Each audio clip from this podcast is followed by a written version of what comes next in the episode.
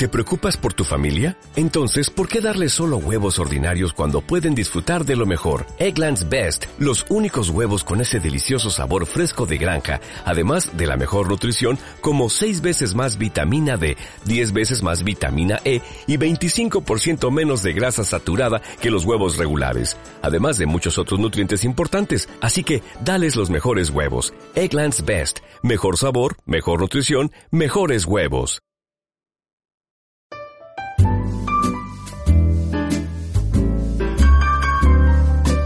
Esto es Music Soul.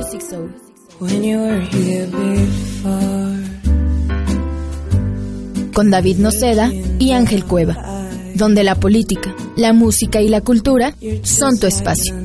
Comenzamos.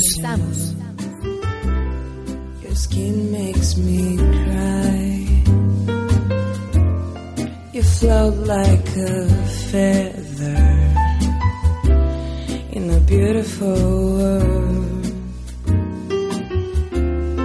I wish I was special.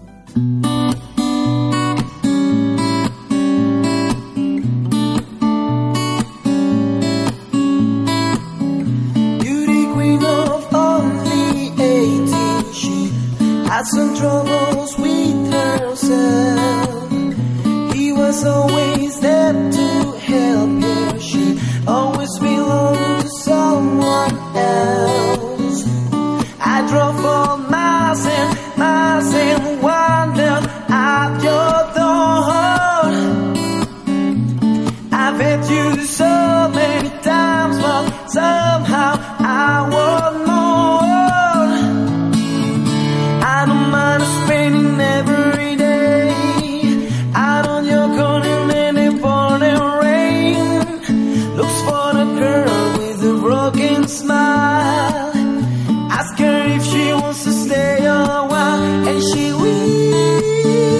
amigos? Muy buenos días, tardes, noches para todos los que nos están sintonizando otra vez en este sexto programa de Music Soul. Me encuentro acompañado nuevamente por mi compañero Ángel Cueva Ramírez y un servidor David Alonso Noceda. Esta rolita que estábamos escuchando es nuevamente del compositor de la vez pasada, Ricardo Corona, eh, quien aquí mi compañero de cabina Alejandro nos hizo el favor de ponernos al principio del programa. Eh, vamos a empezar este día, eh, no habíamos podido grabar por cuestiones de tiempo. Pero sin embargo traemos unos acontecimientos que han estado ocurriendo durante la las últimas semanas. Eh, tuvimos la muerte de Margaret Thatcher, esta persona que fue la primer ministra eh, de Inglaterra, a quien se le apodaba la, la Dama de Hierro, quien inclusive hubo una película durante los últimos meses sobre la vida y pudimos observar eh, diferentes posturas respecto a la muerte de esta persona. Eh, inclusive en los, en los medios internacionales sonaba que el despilfarro que se había hecho en cuanto al sepulcro de ella, que había sido superior a 70 mil libras, me parece, eh, pues era exagerado para la situación económica que vivía eh, Europa. Eh, inclusive se mencionaba que la persona no era tal como se le había hecho tanto alarde. En Argentina hubieron posturas en contra, como siempre, por eh, el acontecimiento de las Malvinas, que ya, es- ya es bien conocido por todos. Y sin embargo, pues también eh, diversos medios nacionales me tocó ver cómo manejaban y que la muerte de Margaret Thatcher significaba una et- eterna desgracia para Inglaterra. Pero bueno, Ángel, ¿tú qué, qué nos opinas de esto, no? Hola David, ¿qué tal? Buenos días.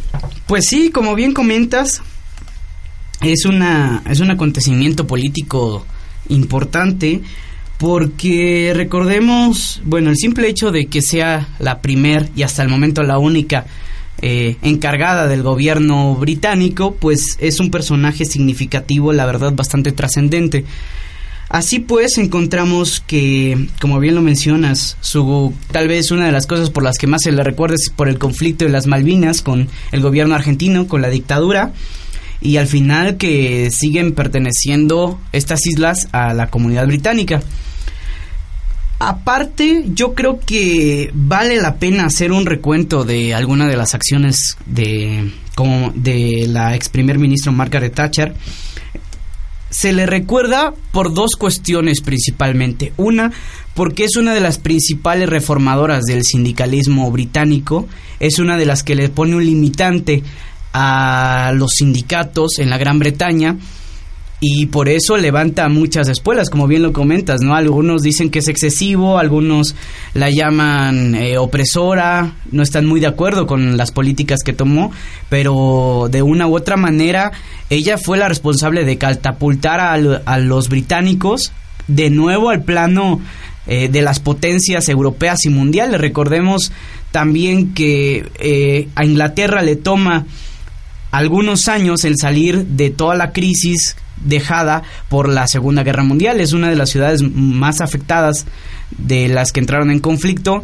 Entonces es con ella cuando se dan reformas estructurales a nivel económico, sobre todo en el sector industrial y en los sindicatos, como ya lo mencionamos. Y pues bueno, alguna algunos podrían pensar que se pisotearon los derechos de algunos trabajadores o que se uso se usó de manera excesiva el este el poder de parte de la señora Thatcher, pero lo que es innegable es que va a ser recordada como una mujer implacable a la hora de tomar decisiones, como una mujer que nunca dudó en hacer eh, las diversas políticas de gobierno.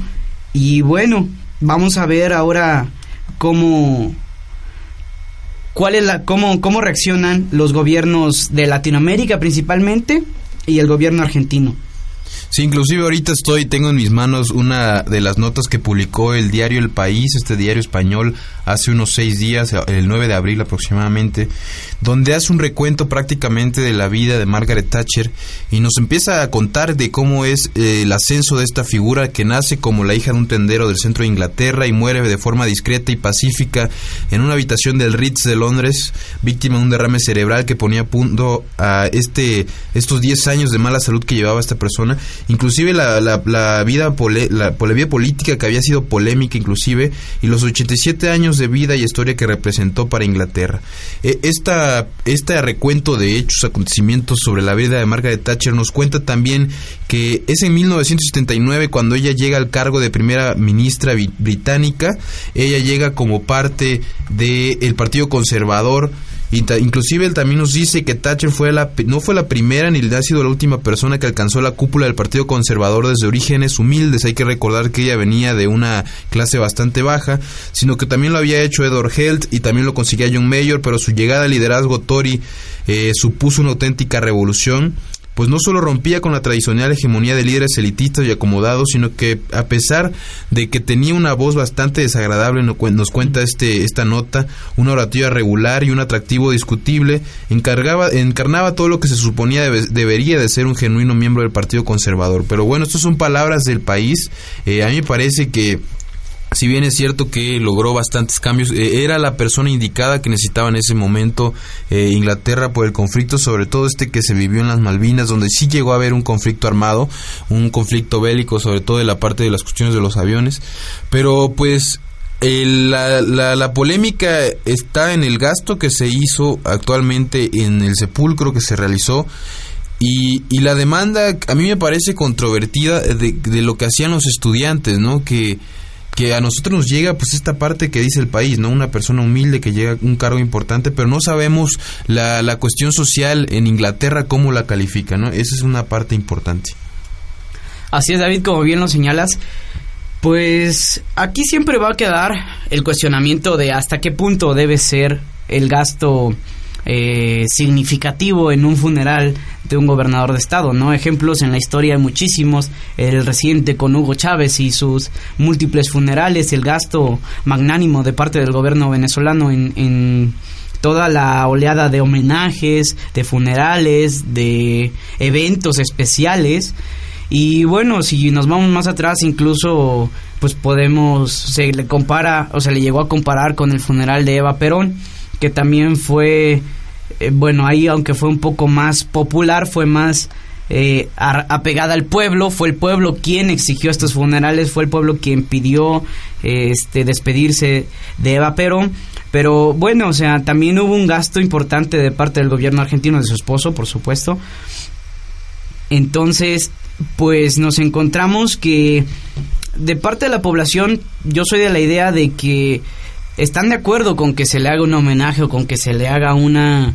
Eh, representación significativa por todo lo que por todo lo simbólico que fue Margaret Thatcher, ¿no? Pero bien lo señalan, sobre todo los jóvenes universitarios, que si recordamos en últimas semanas son los que han estado externando su inconformidad por la falta de empleo, por la falta de oportunidades y sobre todo por que las universidades no tienen la capacidad, recordemos que la educación en, no solamente en Inglaterra, sino en toda Europa es muy cara, entonces estos jóvenes están exigiendo oportunidades en las universidades y oportunidades laborales. Entonces el gobierno les dicen que no hay dinero o que no hay suficiente efectivo para crear las plazas para estos nuevos nueva man, para esta nueva mano de obra, pero sí tiene dinero para gastar en funerales representativos de personajes ilustres como la señora Thatcher, ¿no? Entonces siempre va a quedar esta controversia.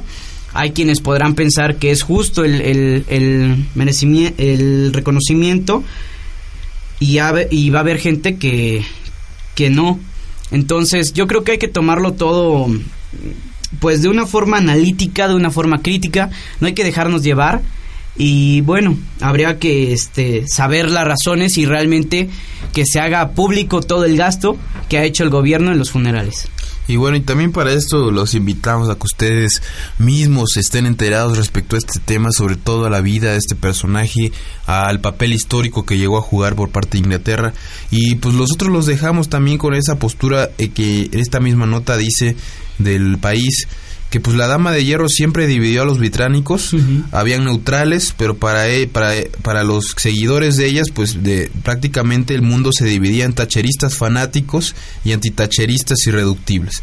Y esto parece que nunca le molestó tal para ella, porque sin embargo hay que, hay que recalcar que ella participó en la guerra sucia contra el IRA y se salvó inclusive de un ataque de, de una bomba en el Hotel Brickton. Entonces fue una vida interesante la de este personaje, pero también una vida llena de contrastes, una vida parecida mucho a lo de los grandes líderes políticos que tienen un, una fase brillante y una frase oscura, ¿no? Entonces hay que seguir la nota, hay que seguir este este acontecimiento, pero más que nada ya por conocimiento cultural por parte de este de este acontecimiento que marcó buena parte del siglo XX. Pero bueno, también vamos a comentar rápidamente que el día de ayer, el domingo 14 de abril, se, se realizaron las elecciones o fue el sábado, pero no, no tengo, no recuerdo bien. Fue, fue el domingo, me parece. Fue el domingo, sí. Entonces, eh, en Venezuela se, se, se, llevó a cabo este proceso electoral en el que participa el hijo pródigo de eh, Hugo Chávez, eh, Maduro, y participa por la oposición este Capriles. Hoy, eh, inclusive en el país ya están publicando, eh, ayer ya se estaban haciendo los conteos y desde el día de ayer ya se decía, sobre todo en, noticias internacionales, que el que iba arriba eh, electoralmente pues era Maduro, como era de esperarse, ¿no? Pero sin embargo, hoy ya el, el país está publicando que Venezuela está proclamando vencedor a Maduro sin esperar el recuento. Entonces, una cuestión bastante interesante, ¿no, Ángel? Sí, David, como bien lo señalas, es una cuestión bastante peculiar, ¿no? Como se llama, como lo denotamos en nuestras clases, democracia avanzada. Todavía no se dan los resultados y ya están cantando victoria a algunos partidarios de, del chavismo, encarnado en esta ocasión en, en, el, en el señor Maduro. Como bien lo señalas, aquí hay que tomar en cuenta todo el contexto, como lo hemos venido señalando en anteriores programas, de cómo está viviendo la ciudadanía venezolana todo este proceso desde las multicitadas frases de se me apareció Chávez en forma de pájaro y hasta el, el que hasta las frases también maravillosas de el que no vote por mí va, Chávez le va a dar una maldición desde el más allá pues parece ser que de una u otra manera han surtido efecto como suele ser la mayor parte de, de, de las veces en, en estas cuestiones populistas a la gente le llama la atención. La verdad, eh, pues es muy curioso analizar el caso venezolano. CNN es, un, eh, un, periódico internacional que está sacando ahorita notas a diestra y siniestra de, de las elecciones, de cómo van los primeros resultados que están saliendo. Y señala que Nicolás Maduro obtuvo el 57 50.7% de los votos en las elecciones de este domingo, mientras que el candidato opositor Capriles obtuvo el 49.1%. Estas, eh, estos porcentajes, señala CNN, todavía falta que se confirmen por el Tribunal Electoral de Venezuela y todavía falta una serie de procesos, pues como en toda democracia, una serie de procesos un poco más administrativos que políticos para saber quién resulta el ganador de manera oficial, pero como se especulaba en el ámbito internacional que la corriente chavista iba a ser la que por lo menos de manera inmediata iba a continuar en el gobierno venezolano, pues así fue. Y vamos a ver ahora hasta qué punto es apegado el modelo de gobierno del señor Maduro a las políticas que había manejado el señor Hugo Chávez, porque si bien es cierto que el modelo va a seguir prácticamente siendo lo mismo, no esperemos cambios en la en los bastiones políticos importantes como son el sector energético o el sector eh, de la seguridad social, puede ser que también esto ayude en algún momento, sobre todo en la política exterior de Venezuela. Vamos a ver cómo impacta toda esta cuestión del cambio de, de, personaje en el poder en las relaciones con Brasil, en las relaciones con Uruguay, que habían sido países que en, algún determinado momento tuvieron roces con Hugo Chávez y puede ser que esto a la postre sea benéfico para la política exterior venezolana. Puede ser que mm, por fin consigan conformar ese bloque, si no el bloque bolivariano que había sido el eterno sueño de Hugo Chávez, si un bloque sudamericano que realmente unifique y sea Venezuela quien lleve la batuta, que eso es sería a mi modo de ver la prioridad que tiene ahorita el señor eh, Maduro, Nicolás Maduro, pero vamos a ver qué es lo que dicen países como Argentina, como Chile, que siempre habían sido eh, grandes opositores al régimen y sobre todo hay que poner especial atención en la manera en que va a manejar su imagen y sobre todo a quienes va a poner en su gabinete. No, y que lo lamentable de estas elecciones fue que eh, inclusive todos los periódicos están manejando el día de hoy que Nicolás Maduro siempre se, se minimizó realmente lo que hizo para ganar esta elección fue aprovecharse de la muerte de Hugo Chávez. En algún momento tuvo declaraciones bastante cómicas eh, cuando declaró que había un pajarillo que le había hablado y que era el espíritu de Chávez. e inclusive hoy mismo estaba diciendo que el que ganó la elección fue Chávez, no fue él. Y pues ahí es donde empezamos nosotros a dudar de la, la, gobernabilidad que pueda tener en Venezuela este, este representante, porque pues va a llegar un momento en que esta imagen de que Hugo Chávez fue el que ganó la elección, pues se va a acabar, la gente va a empezar a exigir resultados, la gente le va a empezar a exigir pues cuál es su plan de trabajo y yo por lo que veo Maduro no trae ninguno. Por otra parte, muchos están hablando ahorita de que Capriles es el candidato que más sabe esperar. A mí me parece que Capriles, si bien el momento no se le presentó a su favor en estos momentos, pues puede que sin lugar a dudas en otro momento, en otra elección, pues la gane bastante bien. E inclusive ahorita en el periódico Excelsior estaban mencionando que el resultado final había sido el 50.66% para Nicolás Maduro y el otro 49.07% para Capriles. Eh, esta elección a mí me parece que fue bastante interesante Habría que seguir, como les comento, qué es lo que va a suceder con Venezuela si Nicolás Maduro que va a seguir con esta corriente del bolivarismo. Eh, a mí me parece que no. Yo, yo creo que no va a tener la capacidad ni siquiera ideológica ni intelectual para poder seguirla. Ya se le criticaba, inclusive Argentina. A, a mí me parece que ayer se filtró la información, estaba saliendo en Twitter, de que eh, el país de Argentina estaba criticando fuertemente a Maduro de que no iba a ser capaz de, controlar este movimiento de, de, que estaba empezando. Entonces yo creo que hay que seguirle esto, ¿no, Ángel? Así es, David.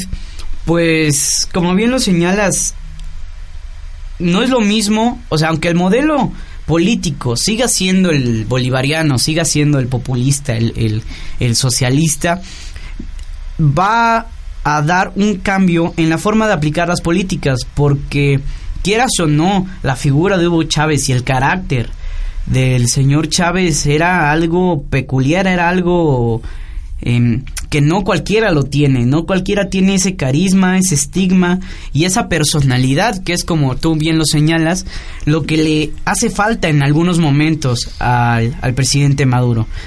Le hace falta la capacidad tanto personal, es decir, la capacidad que él mismo se crea líder se asuma como líder, se asuma como el, como el máximo jerarca y ya no como el segundo a bordo.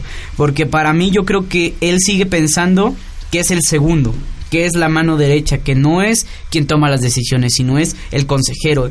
Y ahorita ya no, ahorita ya él va a ser el responsable, él va a ser el que tenga que decir si ejecuta esta acción o no se ejecuta y va a ser el responsable ante el pueblo de cómo vayan las cosas en Venezuela. Recordemos que sobre todo en estos modelos populistas, la, una de las desventajas que se tiene es así como cuando las cosas salen bien es una sola persona, también cuando las cosas salen mal no hay para dónde echarse, no hay dónde esconderse y el responsable también va a ser el señor Nicolás Maduro.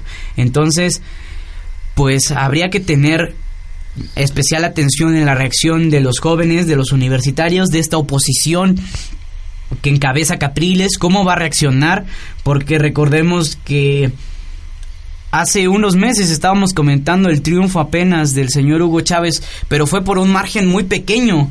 Eran las elecciones más cerradas que en las que Hugo Chávez había participado como presidente. Entonces ahora se vuelve a quedar a un pasito, ¿no? Se vuelve a quedar en el, en el clásico ya medito.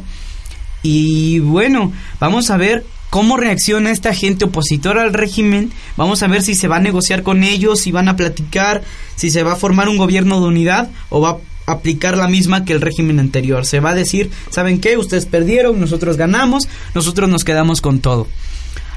Y esto yo, yo sí creo, como bien lo señalas David, que vas a representar tarde o temprano un parteaguas en la política.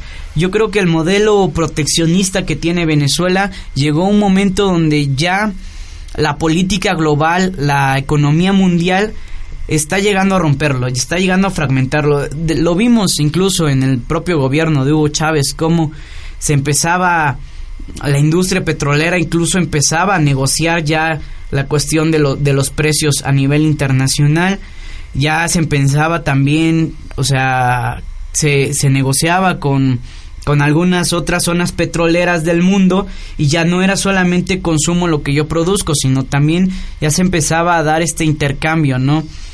Entonces, llega un momento en la historia de Venezuela donde va a tener que, que replantearse esta estructura. Ya lo ha hecho varios países de Latinoamérica, entre ellos México, tuvo que replantearse la salida de este modelo para la inclusión a un modelo neoliberal, un modelo más capitalista, un modelo más abierto de una economía más global. Y veamos qué es lo que la gente en Venezuela necesita, por dónde se va a ir, ¿no? Si seguir conservando la idea clásica de el bolivarismo que tanto promovió Chávez o va a pedirle y a exigirle al gobierno una nueva línea de acción, una nueva línea de apertura y habría que esperar y darle seguimiento a todas las notas y a todos los acontecimientos sociales y políticos que surjan en los siguientes meses, en las siguientes semanas. Y bueno, para concretar este tema, pues los invitamos también a que estén atentos de lo que va a suceder aquí, porque sin lugar a dudas, pues el resultado que ya se está adjudicando a Maduro, pues todavía no es oficial. Eh, todavía este día lunes todavía no ha sido concretado el resultado. Hay quienes, la oposición, pues de hecho está publicando ahorita el periódico Notimex que la oposición espera los resultados correctos, que se haga el conteo de los votos para que no haya algún robo, particularmente en este tipo de elecciones, que bien sabíamos que ya Maduro estaba manipulando eh, bastante eh, las instituciones. Inclusive Capriles eh, denunció que había sido amenazado de muerte hace unos días. Entonces vamos a estar pendientes de lo que va sucediendo con este tipo de acontecimientos, porque sin duda de la política económica que se maneje y la política no solamente en ese sentido en Latinoamérica va a depender mucho de Venezuela en estos momentos. Hay que recordar que también hace unos días se presentó este famoso conflicto entre el presidente uruguayo y la presidenta de Argentina, donde el presidente de Uruguay hizo algunos señalamientos bastante, bastante eh, pues, fuertes. fuertes contra la presidenta de Argentina. Pero bueno, eso es otro tema. en la cuestión nacional, eh, les queríamos comentar que también la semana pasada pues el presidente Enrique Peña Nieto estuvo visitando eh, los países de Japón y China, me parece, ¿no? Eh, muchos están cuestionando también qué postura se va a manejar con China, pero a mí me parece que hay una eh, propuesta interesante que se estaba mencionando en los periódicos, que era la participación de China en inversiones para el petróleo. Eh, ahí salió en algunos periódicos, en, sin embargo, estuvo saliendo esa nota. Eh, hasta el día de hoy me parece que, que es relevante que muchas de las cosas que se están manejando a través de las visitas de Peña Nieto a otros países pues conocemos muy poco realmente. ¿eh? Ah, ah, sí es cierto que se menciona que va y que propone, pero nunca sabemos realmente qué es lo que se está manejando con esas propuestas.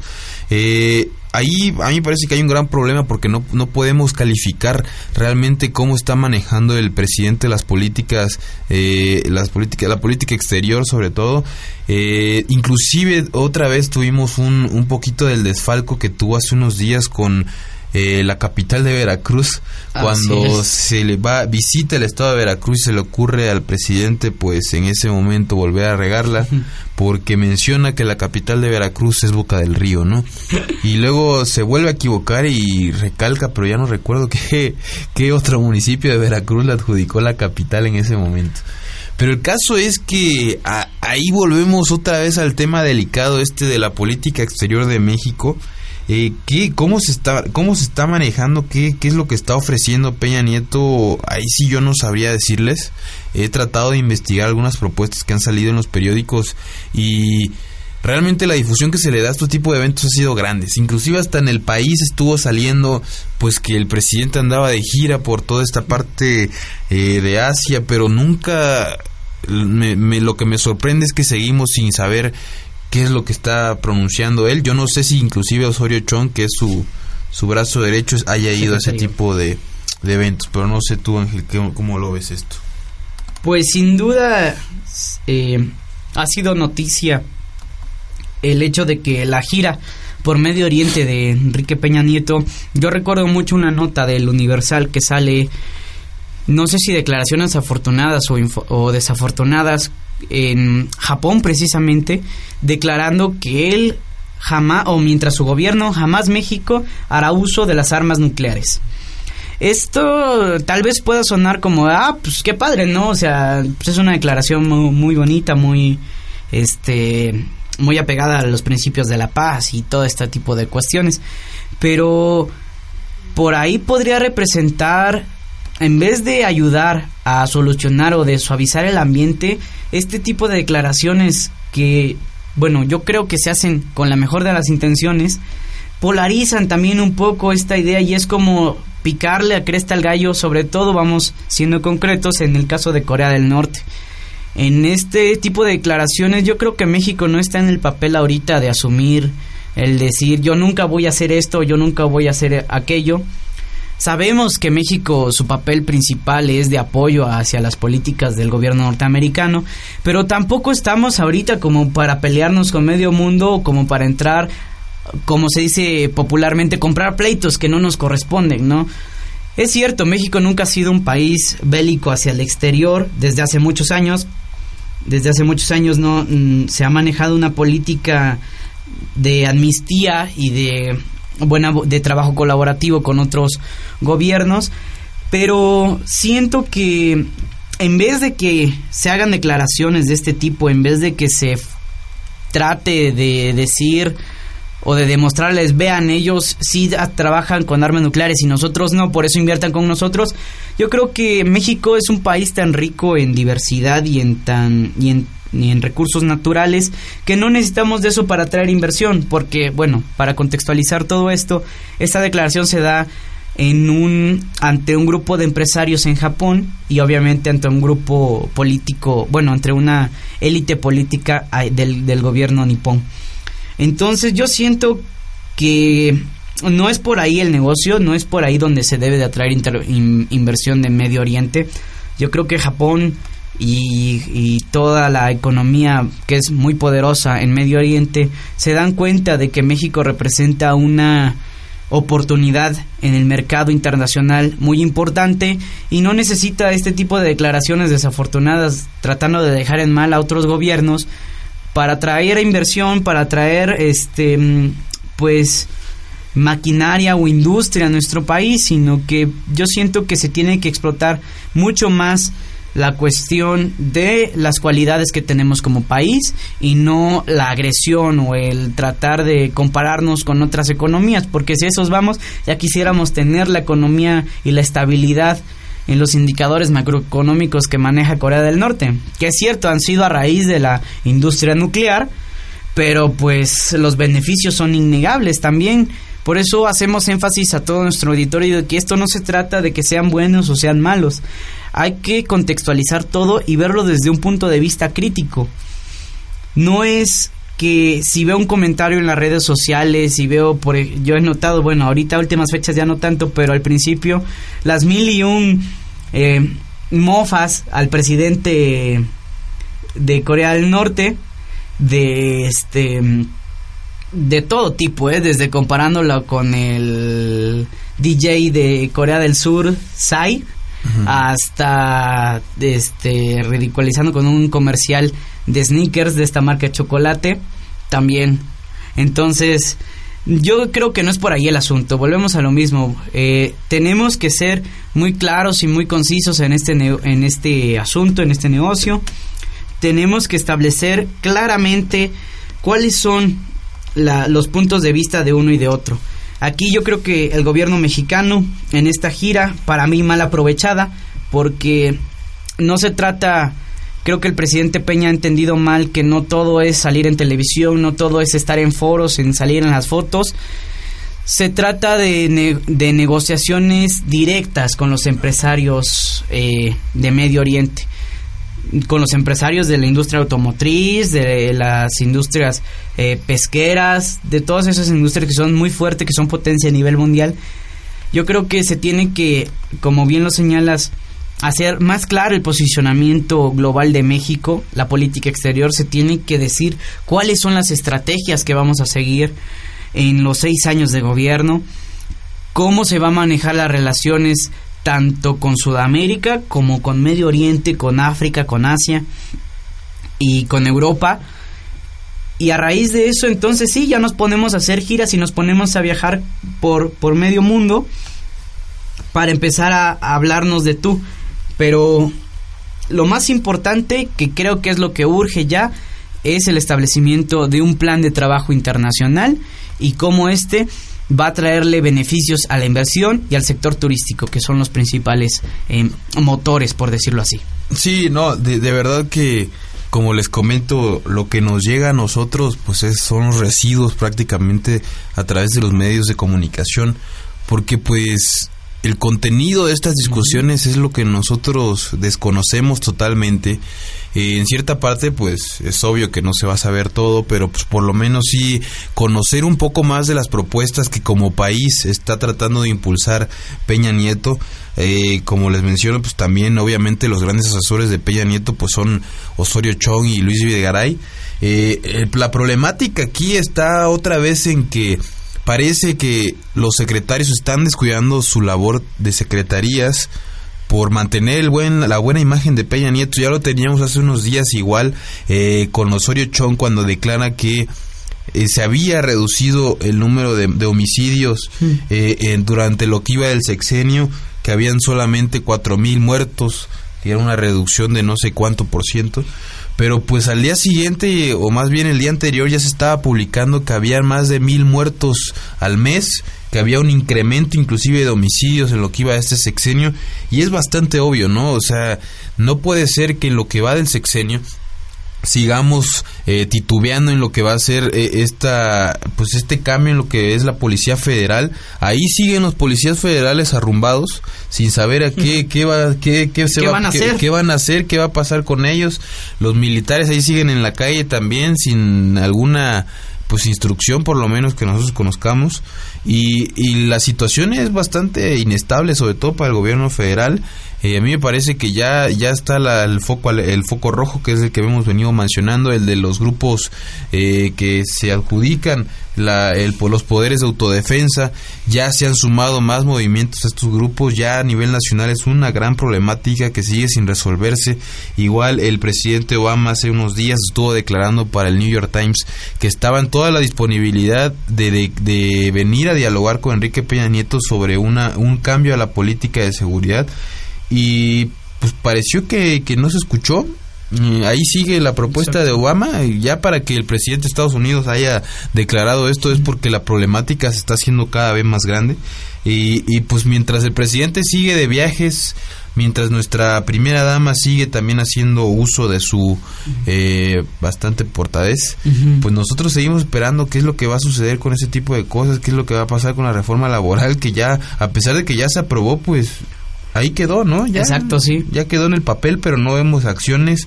Y así va a pasar con la educativa, estoy casi seguro. Eh, ya se aprobó, pero pues, ¿qué va a pasar después? ¿Cómo se va a implementar? Eh, inclusive algunos órganos eh, sociales ya estaban viendo cómo se iba a implementar porque estaban exigiendo este tipo de cosas, pero bueno, vamos a seguir pendientes de este tipo de cosas. vamos a comentarles también, por otra parte, en la cuestión local, que el día de ayer pues ya fue el registro oficial de los candidatos eh, al PAN por parte de los secretarios, de secretarios más bien, también por parte de los regidores, por parte de los exdiputados locales que van a competir en el proceso electoral del, del primero de julio. Eh, ayer, el día de ayer, que fue domingo, fue el registro ya plenamente donde se registra el, el exsecretario de Infraestructura Antonio Gali Fayad se registra para ser eh, presidente municipal, para que la candidatura de presidente municipal. Para diputados locales tuvimos ahí a Rafael Micalco, tuvimos ahí a Pablo Montiel Solana, tuvimos inclusive a Jorge Aguilar Chedragui, tuvimos también a Pati Leal, a Franco Rodríguez, eh, llegó toda este nuevo movimiento que se llama Puebla Unida, ¿no? Puebla Unida, así es.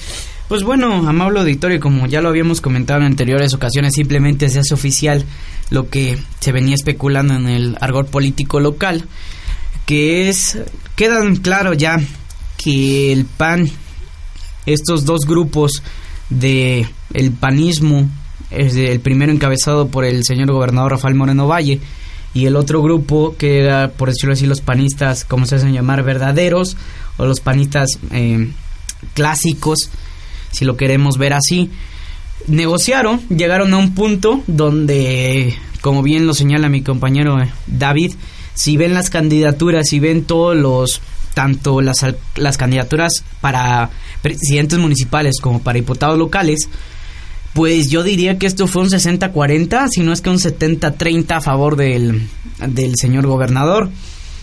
Por decirlo así, o sea, de todos los candidatos, el 50 o el 60%, si no es que más, fue secretario o subsecretario o estuvo de una u otra manera relacionado con el gobierno estatal. Y el otro 40% pues está dividido entre miembros de la Coparmex y esta otra corriente del panismo. Y bueno, entonces aquí queda claro que pese al debilitamiento que ha tenido en, en su fuerza política el señor gobernador, queda claro que él es el que sigue mandando al interior del, del Partido Acción Nacional, es el que sigue pues diciendo cómo se va a repartir el pastel y vamos a ver ahora qué tanto están dispuestos estos grupos o qué tanto están cerrando filas para trabajar en conjunto y si realmente va a haber recursos de igual manera para todos los candidatos, ¿no? Porque una, yo recuerdo que el periódico de consulta estaba sacando eh, un, un boletín un comunicado en una rueda de prensa del Partido Acción Nacional diciendo que cómo, ahora sí que cómo, cómo se van a arreglar, cómo va a estar la repartida del pastel, ¿no? Porque ya se había especulado que obviamente se le va a dar más a los que vienen de parte del gobernador que a los que no están en ese misma en esa misma línea. Habría que ver ahora cómo cómo se va a repartir de forma interna este dinero de las candidaturas. Y bueno, del otro lado, si me permites, David, también darle a conocer al auditorio el registro eh, popular, por decirlo así, del ex rector mm. Enrique Agüera Ibáñez, que también la semana pasada pues vimos en las redes sociales y varios periódicos locales que cubrían la nota de cómo miles de seguidores de, del señor Agüera lo acompañaron al registro por, para la candidatura al presidente municipal. Y bueno, aquí eh, hay, que, hay que decirlo con todas sus letras, ¿no? También eh, al mismo tiempo que se daba este registro magnánimo y este sacando a, la gente a las calles y ríos y ríos de gente al más puro estilo priista, a la, al más puro estilo de la época de los ochentas, de los setentas, cuando las grandes campañas del, PRI así eran, eran enormes. Entonces, pues más o menos este, ese es, esa es la misma línea, ¿no? Esa es la, la idea con la que se va a manejar el señor Enrique Agüera. Pero también hay que ser claros en ese sentido de que en Twitter sobre todo y en las redes sociales Facebook y otros espacios empezaron a hacer públicas aspectos no tan democráticos, por decirlo así. Se empezó a especular que gente, universitarios como nosotros, se vieron amenazados de forma directa. Por- de- si no por- votaban. exacto, si no votabas, si no ibas al meeting, si no ibas al, a, a apoyar de acarreado, eh, a, a la a la mm, a la este a la presentación del candidato pues no ibas a tener ni siquiera derecho a calificación algo que resulta increíble no que en pleno siglo XXI y que en plena y en una ciudad de universitarios como lo es Puebla se dé este tipo de cuestiones de que si no vas no tienes calificación está reprobado y hazle como quieras no se especuló que, bueno, las simpatizantes del señor Agüera decían que no es cierto, que eso jamás pasó, que toda la gente era voluntaria, pero hubo chavos, o sea, testimonios. A mí me tocó ver incluso una, no sé si sea, ahora sí que a mañana o no, pero la imagen es muy clara de una cartulina pegada fuera de una dirección de una facultad, es decir, de afuera del director de una facultad, diciendo que nos vemos todos en, en el meeting de el, del rector a las tantas horas en tanto lugar porque se pasará lista. No sé quién la haya puesto, no sé si realmente fue el director quien, quien lo puso o si realmente fue este eh, gente de la administración de la Benemérita Universidad o fueron los propios alumnos porque también eso eso puede llegar a pasar, ¿no? Pero sí resulta increíble y ojalá que el IFE ponga eh, especial cuidado en este tipo de cuestiones, porque tú como alumno, la verdad, les vamos a ser honesto y yo creo que la mayoría de nuestro auditorio va a simpatizar con nosotros en el- la idea de que si un maestro te dice vas a votar o, o- repruebas, pues con la pena, hermano, y aunque vaya en contra de mis convicciones, pero tú sabes que tu prioridad es la academia. Entonces, este tipo de cuestiones que si bien es una limitante al, al- a, la, a la acción de emitir el voto libre, pues yo no he visto o no sé si esté eh, de manera tipi- tipificado así como tal en el COFIPE o en algún código eh, electoral del estado de Puebla.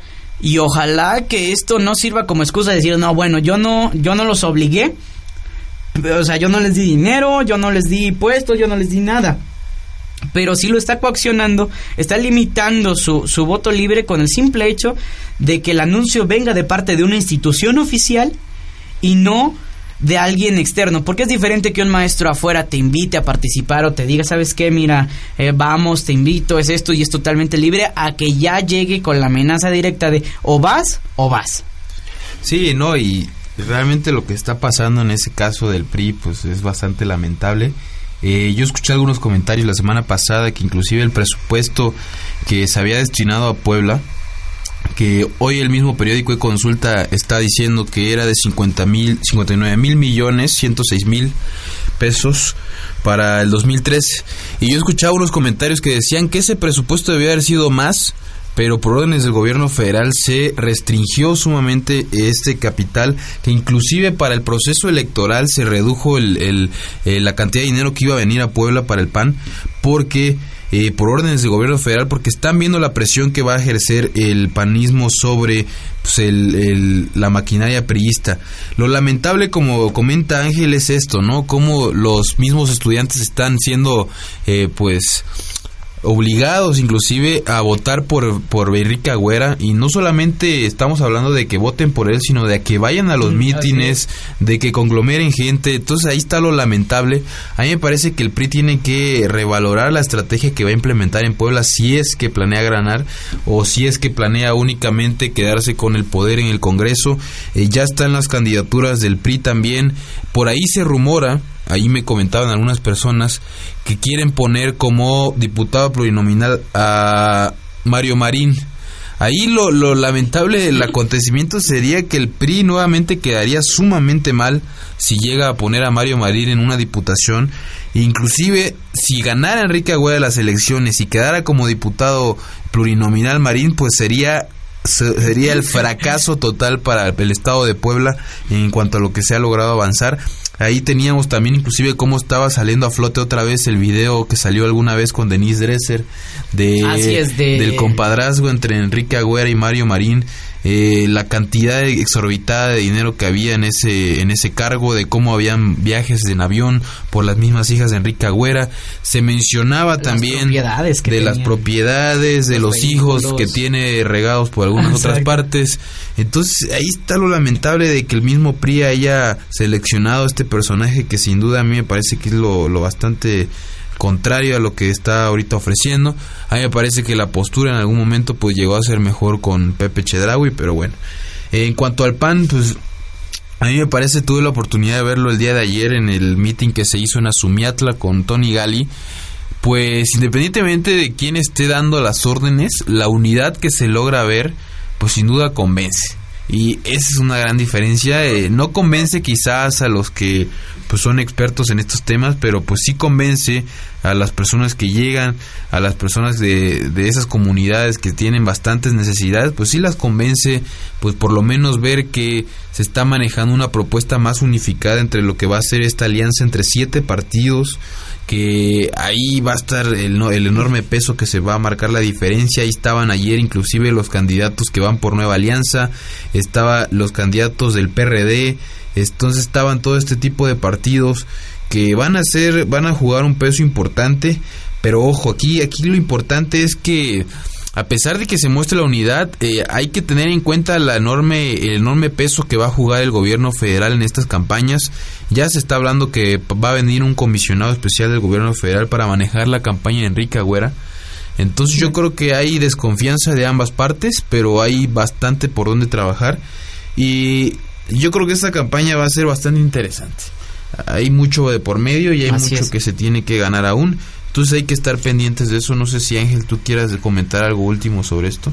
Pues sí, más que comentar del tema, yo les diría a todo nuestro amable auditorio, como siempre, hacerles extensiva la invitación a que se informen, que se enteren cuáles son las propuestas de sus candidatos. Primero, ¿por qué distrito van a votar? O sea, empezando desde lo más básico, ¿qué distrito me toca?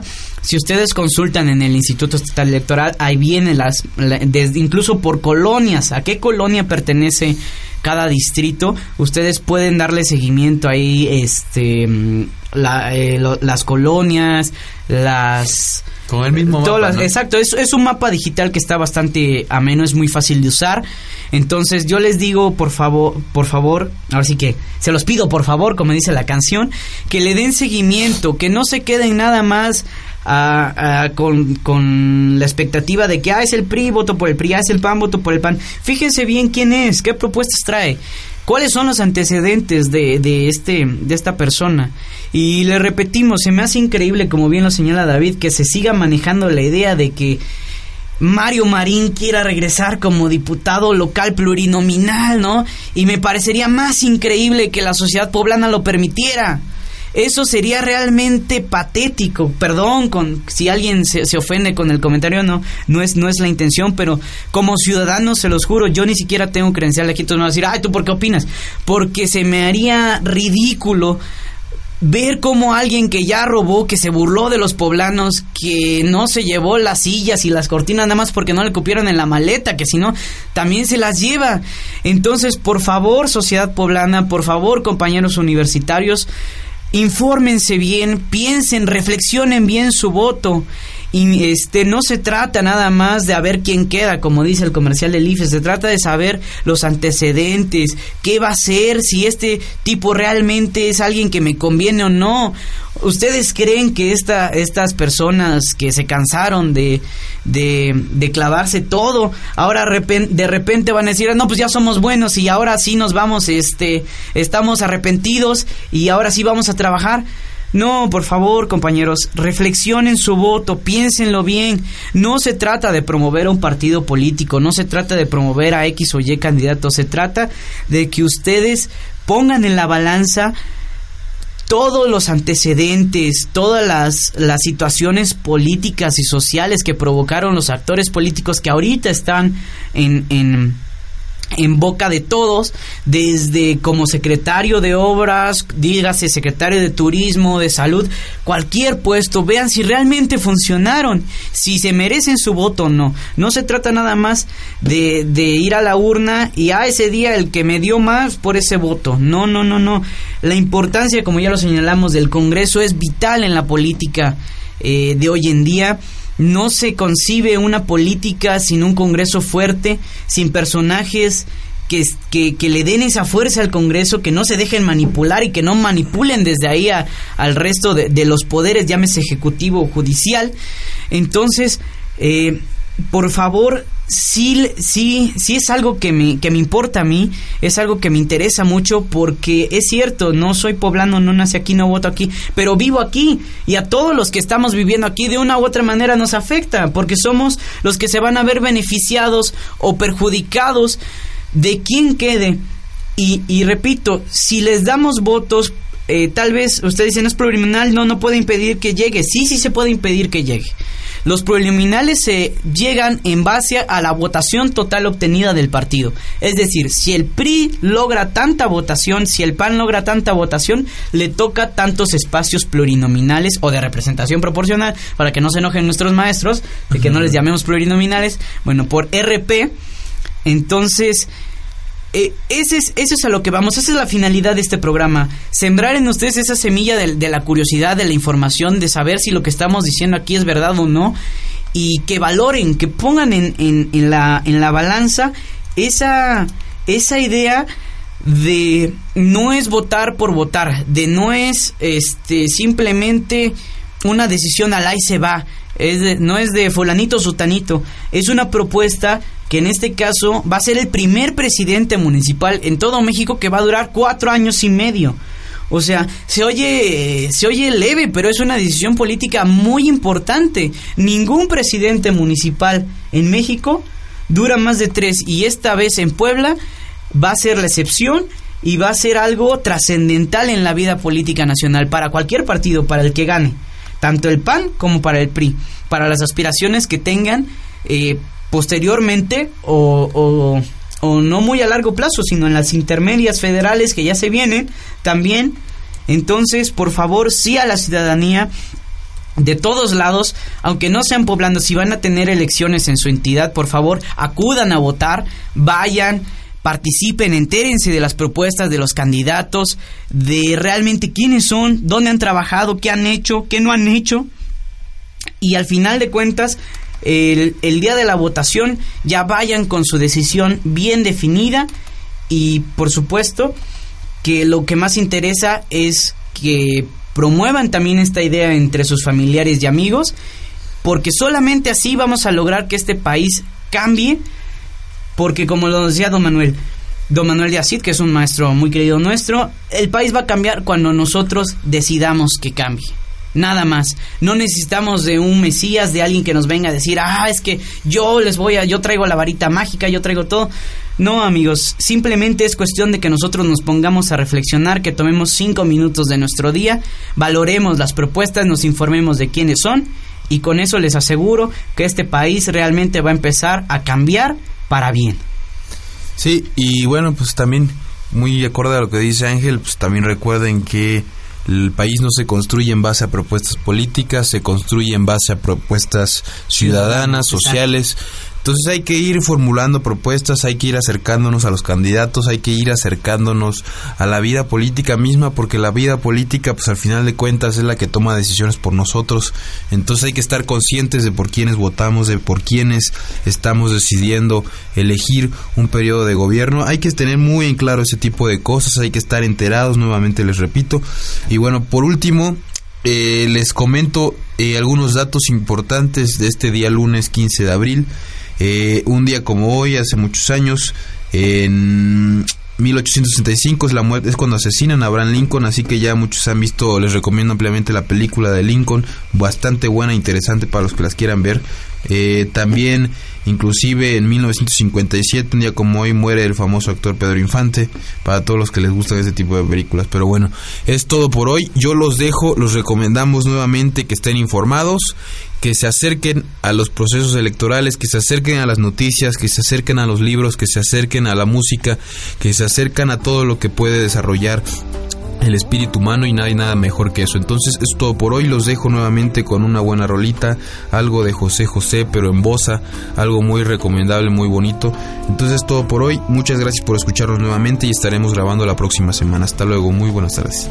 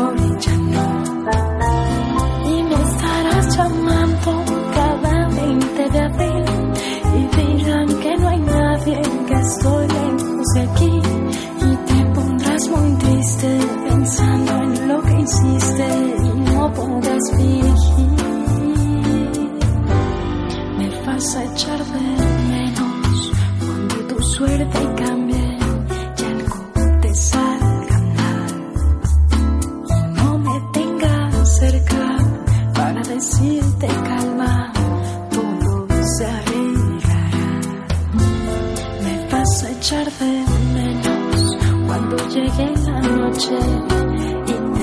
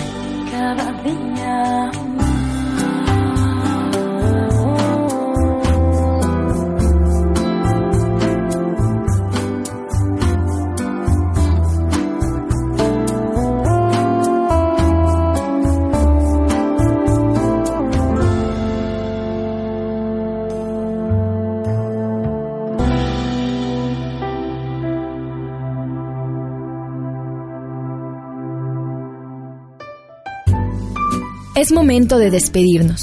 Recuerda sintonizarnos en nuestra próxima emisión. Esto fue Music Soul. Política, música y cultura. Son tu espacio. Hasta la próxima. You're just like an angel.